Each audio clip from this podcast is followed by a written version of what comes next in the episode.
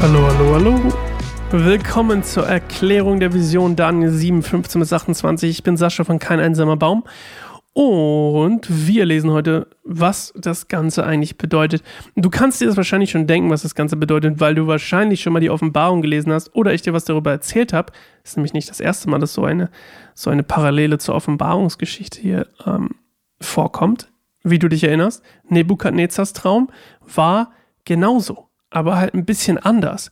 Nicht so detailreich wie das, was hier gleich, was unser Freund Daniel ähm, erklärt bekommt. Übrigens, er ruft jemanden gleich zu sich und das ist wahrscheinlich vermutlich der Engel Gabriel, falls dir der was sagt, der Engel Gabriel, ähm, auch ein äh, immer wiederkehrender Charakter in der Bibel. Und wenn hier gleich der Text von den Heiligen spricht, die Heiligen des Höchsten, das sind die gläubigen Juden. Das ist ganz wichtig. Das sind die gläubigen Juden, nicht die Gläubigen aus dem Gemeindezeitalter, also NT, Apostelgeschichte, du weißt schon, sondern wovon hier gesprochen wird, sind die gläubigen Juden, die quasi dieses Königreich, das ewige Königreich erben werden und die das quasi bekommen. Die Existenz quasi der, der Gemeinde an sich, so wie wir das heute kennen, ähm, die gab es damals nicht, die gibt es nicht im Alten Testament und ähm, wird auch nirgendwo in irgendeiner Weise irgendwie dargestellt oder was auch immer. Und ähm, das, was Daniel übrigens sehr interessiert, ist das kleine Horn, was auch ein super wichtiger Faktor dann eben, wie gesagt, in der Offenbarung ist. Und ähm, ja, was das Ganze bedeutet, was wir alles äh, erfahren werden über dieses kleine Horn, das nämlich eigentlich das Entscheidende ist, äh, das hören wir jetzt. Viel Spaß. Ich, Daniel, war in meinem tiefsten Innern sehr traurig und erschrocken über die Vision, die ich gesehen hatte. Deshalb trat ich zu einem der Diener am Thron und bat ihn mir zu erklären, was es mit all dem auf sich hatte. Er gab mir folgende Antwort, um mir die Deutung der Vision verständlich zu machen. Die vier riesigen Tiere stehen für vier Könige, die sich auf der Erde erheben werden. Das Königreich jedoch wird durch das heilige Volk des Höchsten empfangen und sie werden es für alle Zeiten besitzen, ja, bis in die Ewigkeit der Ewigkeiten.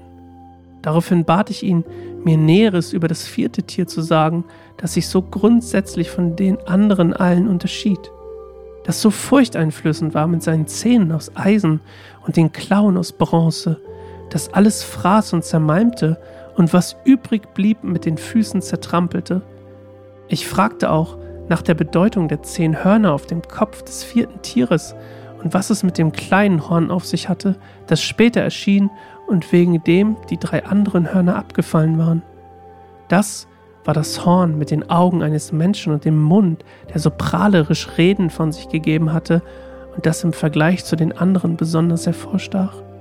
Ich sah, dass es so lange siegreiche Angriffe gegen das heilige Volk führte, bis der alte Mann kam und dem heiligen Volk des Höchsten Gerechtigkeit verschaffte. Denn nun war die Zeit gekommen, dass die Heiligen die Herrschaft ausübten. Da erklärte er mir, dieses vierte Tier verdeutlicht eine vierte Weltmacht. Diese wird ganz anders sein als alle bisherigen Königreiche. Sie wird die ganze Welt verschlingen, zertrampeln und zermalmen.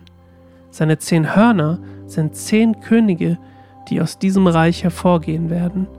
Dann wird allerdings ein anderer König an die Macht kommen. Dieser wird völlig anders sein als die anderen zehn Könige, und er wird drei von ihnen stürzen. Er wird überhebliche Reden gegen den Höchsten führen und das heilige Volk des Höchsten vernichten. Er wird alles daran setzen, ihre Festzeiten abzuschaffen und das Gesetz zu ändern, und sie werden ihm für eine Zeit und danach für zwei Zeiten und eine halbe ausgeliefert sein. Dann aber tagt das Gericht. Die Macht wird diesem König weggerissen werden, um ihn für alle Zeiten zu vernichten und zu beseitigen. Danach werden Reich, Herrschaft und Machtfülle aller Königreiche unter dem Himmel dem heiligen Volk des Höchsten übergeben werden. Das Reich des Höchsten bleibt für alle Zeit bestehen und alle Mächte werden ihn ehren und ihm gehorchen. Hier endet mein Bericht. Ich, Daniel, war zutiefst erschrocken von meinen Gedanken und wurde kreidebleich. Aber ich behielt diese Bilder in meinem Herzen. Ja, was Daniel da sagt, ist, mit dem er behielt sie in seinem Herzen, ist, dass er es niemandem erzählt hat. Aus seiner Zeit sozusagen. Er hat es aufgeschrieben, aber er hat es niemandem erzählt. Und ähm, weil es so beunruhigend für ihn war, obwohl er quasi Nebukadnezars Traum ausgelegt hat, ist, dass er es selber träumt, nochmal eine Nummer krasser, weil es auch nochmal detailreicher ist, ähm, was im Endeffekt da passieren wird oder was äh, nach dieser Zeit der Heiden passieren wird, wie das endet und diese ganzen Sachen. Und ähm, dieses kleine Horn ist halt das, was quasi, ähm, was eigentlich am interessantesten ist, ne? Es ist quasi innerhalb des vierten Reiches Eisen und Ton. Oder zumindest da drin irgendwie, es passiert währenddessen. Ne? Es kam nachdem die zehn Könige oder die zehn Hörner bereits da waren und ist dann gleichzeitig mit ihnen da, reißt aber drei der zehn Hörner aus. Es ist intelligent, arrogant, prahlerisch. Ähm, es verfolgt, das ist die große Trübsal, es verfolgt die Heiligen des Höchsten, also das Volk ähm, der Juden. Es wird aber dann dementsprechend vom Volk Israel überwunden und ähm, unter seine Herrschaft, unter die Herrschaft Israels gebracht. Das kann, kannst du mal nachlesen, Offenbarung 12, ähm, 13 bis 17. Und es wird von Gott gerichtet, Offenbarung 19, 19 bis 20. Und Israel wird nicht länger unter der Herrschaft, äh, schon, ich habe es falsch rum vorher gesagt, der, das kleine Horn wird Israel überwinden und unter seine Herrschaft bringen. Das ist Offenbarung 12, 13 bis 17. Und dann wird es von Gott gerichtet werden und Israel wird dann davon befreit sein, von der Herrschaft des kleinen Horns. Das klingt total weird. Ähm, und dann wiederum quasi in den Bund mit Gott eintreten und dieses ewige Königreich empfangen. Das ist quasi was Bekanntes. Und was natürlich super spannend ist, ist eine, immer diese Frage, wann ist das wann passiert das alles? Wann ist diese große Trübsal? Ist das jetzt schon? War das schon? Ist das tausendjährige Reich schon angebrochen? Diese ganzen Fragen. Ähm, es geht so weit, dass Leute denken, das kleine Horn, ich sage nicht, dass das meine Meinung ist, ich sage nur, dass es existiert die Meinung da draußen, Vorsicht, Achtung, dass die katholische Kirche das kleine Horn ist und der Papst quasi der ist, der das alles der, der Bösewicht sozusagen. Was natürlich, wenn man sich mal genau betrachtet, nicht so wirklich der Fall ist. Weil der Papst ist nämlich nicht nur eine Figur, wechselt. Der Papst verfolgt keine Juden ne? und ähm, bringt keine Könige unter sich. Ich meine, klar, früher vielleicht mehr als, als jetzt unbedingt heute, aber irgendwo hinkt es für mich zumindest in meinen, vielleicht müsste ich mich damit mehr beschäftigen, aber in dem Moment, wo ich es gehört habe, der Papst und die katholische Kirche ist das, da habe ich gedacht, oh, komisch. Und dann andere behaupten, dass wir gerade in der Zeit der zehn Hörner sind. Zehn Tiere, nämlich ähm, wenn du mir überlegst, das Römische Reich ist zerbrochen und ähm, wurde quasi zurückerobert von Völkern, vor allem aus dem Norden. Und anstatt dass die ein großes neues Königreich gegründet haben, entstanden Nationen und, und Königreiche, die heute immer noch existieren.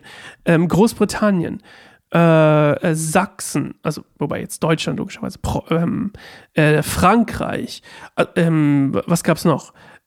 Was gibt's denn noch? Was ist denn noch dabei? Hm. Hm, weiß ich gar nicht. Na, auf jeden Fall mehrere Nationen sind sozusagen daraus entstanden, zehn Könige sozusagen, wenn man so will. Und diese zehn Könige sind in irgendeiner Art und Weise immer noch da. Es gibt immer noch diese zehn Nationen. Und wir sind jetzt quasi an dem Punkt irgendwann, wo das kleine Horn kommt und anfängt, das große Trübsal auszulösen. Ich hoffe, du konntest mir folgen. Und ähm, was ich eigentlich sagen will, und das ist eigentlich das Wichtigste, egal Papstding, egal katholische Kirche, egal äh, ob jetzt oder irgendwann anders. Das Entscheidende ist, dass es ganz viele Theorien gibt. Ganz viele. Und das ist das, was du dir vielleicht merken kannst. Es gibt, und egal was du glaubst, es gibt unglaublich viele verrückte Theorien. Ähm, dass die, die, das Dritte Reich in der NS-Zeit ähm, Hitler sei dieses große, sei dieses kleine Horn oder was auch immer. Es gibt unendlich viele Theorien. Und eine Sache, die immer konstant ist, ist, dass es immer einen Haufen Menschen gibt, die glauben, dass jetzt das große, dass jetzt das kleine Horn kommt. Das ist das eigentlich Entscheidende. Dass, ah, jetzt in meiner Zeit muss es kommen, jetzt bei mir muss es kommen. Dann gibt es noch die, die sagen, es war schon. Äh, es gibt unglaublich viele Theorien. Und ähm, was im Endeffekt stimmt oder nicht, da darfst du dir deine eigene Meinung bilden. Ich habe keine Ahnung. Was auf jeden Fall passieren soll, laut dieser Auslegung, ist, dass das kleine Horn, also dieser neue König, äh, übernimmt quasi die drei Hörner, die ausgerissen wird, drei Könige unter seine Autorität zu bringen oder wird die unter seine Autorität bringen am Anfang seiner Macht und wird dann für sieben Jahre der Herrscher über die ganze Welt sein. Er wird Jerusalem für dreieinhalb Jahre zu seinem, das sind diese eine Zeit, zwei Zeiten und eine halbe Zeit, dreieinhalb Jahre. Also eine Zeit ist ein Jahr, zwei Zeiten sind zwei Jahre und drei, äh, eine halbe Zeit logischerweise ein halbes Jahr. Dreieinhalb Jahre wird Jerusalem die Hauptstadt der Welt sein.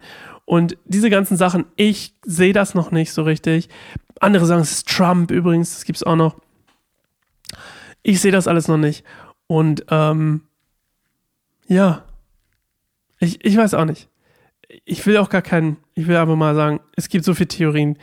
Ein paar sind sehr absurd, ein paar sind nachvollziehbar, aber immer noch sehr absurd. Und ich weiß gar nicht, ob wir das alles so immer uns da so dran aufhalten müssen. Naja, das ist das. Und wir hören uns morgen wieder zu einer neuen Folge Neues Glück. Das war ein bisschen verwirrend. Ich hoffe, du konntest mir trotzdem folgen.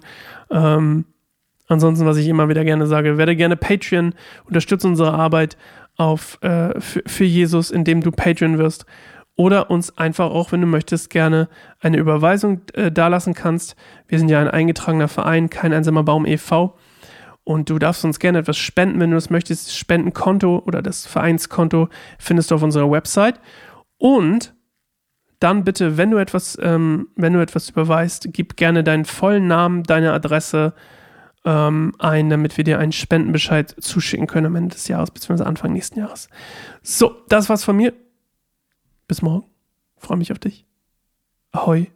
Und wie sagt Erika immer, schau Kakao. Ciao.